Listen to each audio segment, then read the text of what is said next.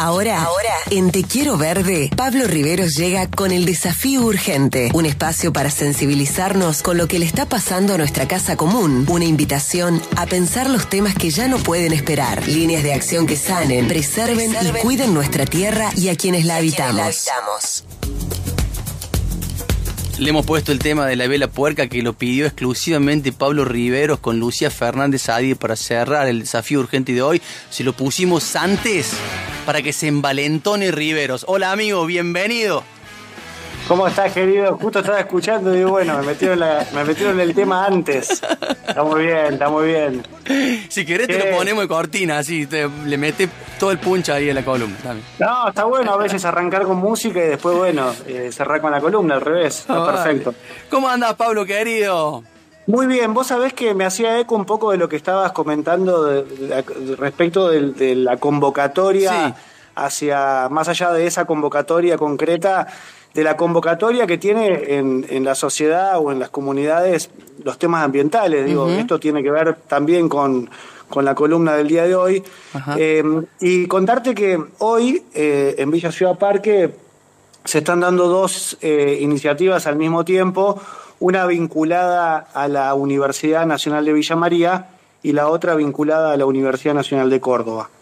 la diplomatura que se está dando en Villa Ciudad Parque que está certificada y hecha por la Universidad de Villa María, es una diplomatura en gestión y administración pública, es una escuela de gobierno que intenta formar ciudadanos y ciudadanas críticos con una mirada de, lo que necesitan hoy nuestras comunidades y básicamente nuestra casa común, enfocadas en, la formación de, bueno, de seres humanos que puedan llevar adelante gestiones públicas con esta mirada. Y la otra convocatoria que está vinculada a, las universidades populares, que, creó como programa extensión universitaria de la UNC, es una capacitación sobre tratamiento de aguas y sistemas cloacales que venimos trabajando con un equipo interdisciplinario que se llama Ecosaneamiento, que mm, que a partir de esta capacitación y de una resolución comunal que aprobé, cambiamos un paradigma de cuidado y modelo de desarrollo con respecto justamente al tratamiento de aguas y sistemas cloacales que acaba de cambiar en todo el código de edificación de Villa Ciudad Parque. A partir de ahora es obligatorio eh, las plantas fitodepuradoras, además de los biodigestores. Eh, por eso estamos haciendo este tratamiento, este, esta capacitación básicamente enfocada a constructores, arquitectos, ingenieros, porque, mm, y, justamente me hacía eco, te decía, porque mm, la verdad había, qué sé yo, 50 personas, ¿no? Sí. Pero en esta comunidad vivimos 3.000.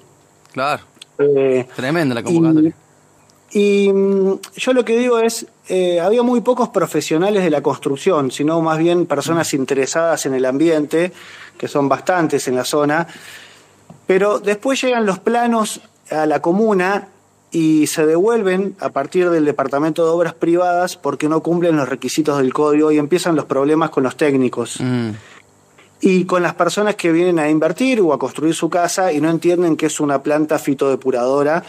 Cuando hicimos la convocatoria eh, por todos los medios, por las páginas de la comuna, etcétera. Entonces digo, la construcción de nuevos paradigmas generan tensiones y acá hay que poner la cara eh, en esta comuna y la van a poner la arquitecta de obras privadas, la directora de ambiente, el juzgado de falta, los inspectores y todos los eh, trabajadores de la comuna que van a trabajar en función de este cambio de paradigma. Así que eh, arranco la columna porque tiene que ver con esto, Víctor, tiene que ver con, con, la comunidad, tiene que ver con el ambiente y tiene que ver con el desarrollo. Muy bueno, me encantó.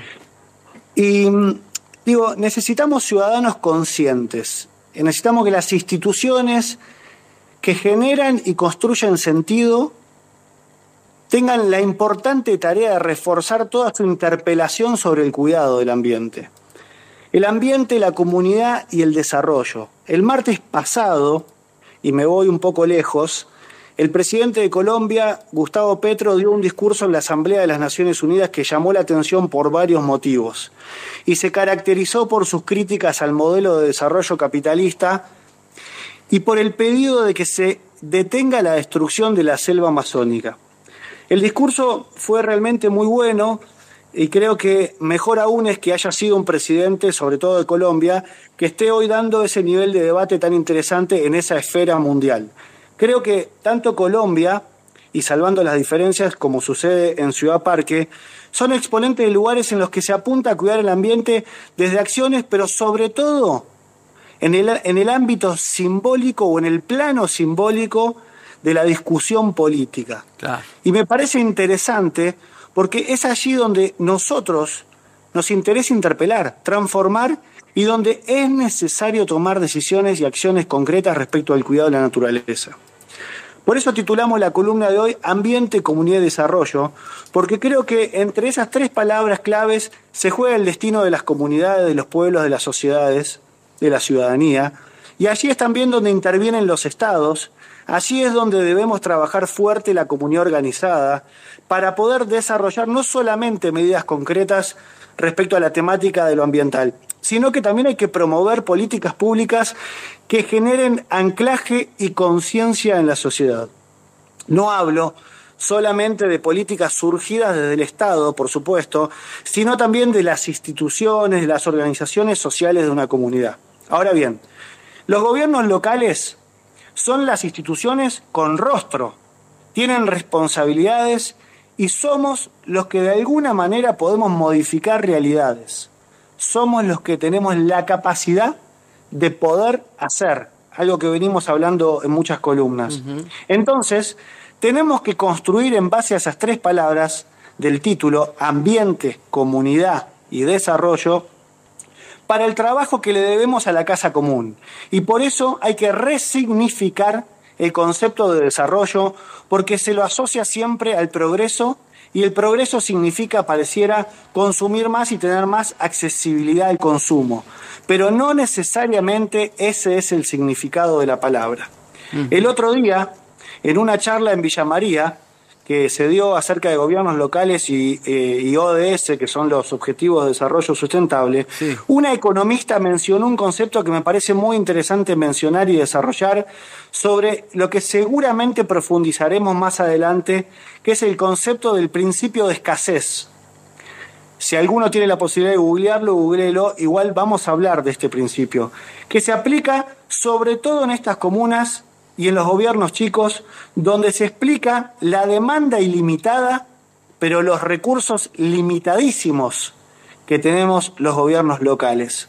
Hay una demanda ilimitada y hay un recurso totalmente limitado y en ese equilibrio es que basamos nuestros gobiernos con una fuerte decisión política en el ordenamiento territorial. Pero ahí es entonces donde hacemos equilibrio, como te decía, y ahí es donde tenemos que poner creatividad y fundamentalmente decisión política. En Villa Ciudad Parque, nuestro recurso está más que limitado. Y eso más que una debilidad es un condicionamiento.